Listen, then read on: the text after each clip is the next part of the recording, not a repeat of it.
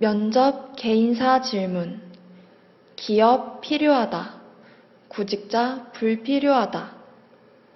면접에서 직무 역량과 무관한 개인 신상을 평가해서는 안 된다는 지적이 제기되고 있지만 여전히 기업 10곳 중 8곳은 개인사 질문이 필요하다고 생각하는 것으로 나타났다.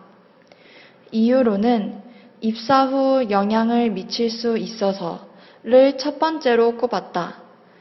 다음으로 업무와 연관이 있어서 조직 적응력을 파악하기 위해서 평상시 모습을 알기 위해서 등을 들었다.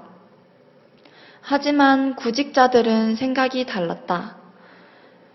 구직자 2,612명을 대상으로 동일 주제에 대해 조사한 결과 68.3%가 필요 없다고 생각하는 것으로 조사됐다.